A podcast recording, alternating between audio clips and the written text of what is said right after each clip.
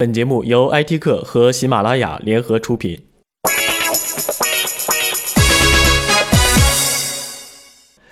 时下最热门的无疑是 O2O，O2O 最火的无疑是餐饮。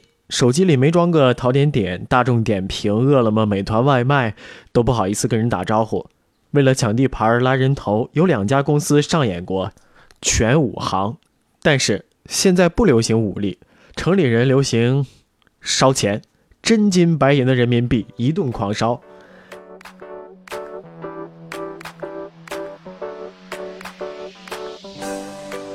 中午去一家饭店吃饭，老板指引我在某 app 下单，点满三十立刻减去十五，再加三块钱的外送费。原本三十块钱的饭菜实付十八元，饭店老板到手三十三元。当时我很惊讶，城里人真会玩。同样是堂食，通过 app 轻轻一点就可以省下十二块钱，老板能够多赚三块钱。跟老板搭讪闲聊，他告诉我还有办法更省钱。比如呢，我中午点了三十块钱的饭菜，先在 A 软件上面下一单，在线支付十八元就 OK 了。同时呢，再打开 B 软件下一单，再支付一笔十八块钱的费用，老板返二十五块钱现金给我，可以赚七块钱。我这顿三十块钱的饭，实际上只付了十一块钱，老板拿到手的呢有四十一块钱。我省下了十九块钱，老板呢多赚了十一块钱，而这些钱都是由 App 公司补贴的。感觉是不是很绕？是不是很神奇？本来多简单的事儿，点菜、吃饭、付钱，经过 App 这么一绕，我可以省点饭钱，饭店呢可以多赚点钱。那 App 公司岂不是亏大发了？明明不是点外卖，明明没有吃两份儿，却把 App 公司的补贴给套出来了。这样的事儿就没有人管一管吗？这事儿到底有人管吗？我不知道。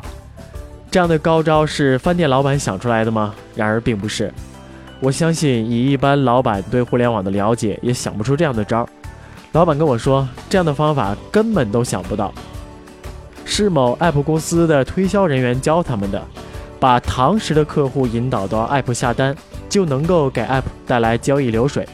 地推人员的业绩就好完成了，饭店老板就可以获得更多的补贴，公司能够在资本的市场获得更高的估值。当时呢，我就明白了，老板这么明目张胆的刷单套补贴，应该是得到支持的。对于餐饮 O2O 公司来说，现在竞争这么激烈，光是补贴力度加大不行，还得有用户来点餐才行。没有人来怎么办呢？交易记录就会很难看，投资人那关就过不去，索性就把堂食的客户拉过来刷单。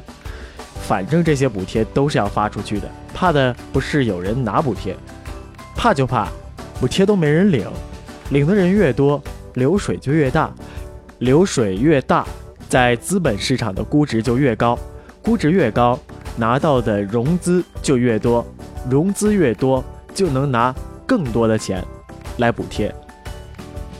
这完全是一个良性循环啊，可以制造多赢，消费者省钱了，饭店更赚了，餐饮 O2O 公司有更大的交易流水，就可以获得更高的公司估值。反正那些钱都是投资人的，难怪餐饮 O2O 公司都那么不缺钱。按照这么一个刷单烧钱的方式，确实没个几百亿都不好意思说自己是搞餐饮 O2O 的了。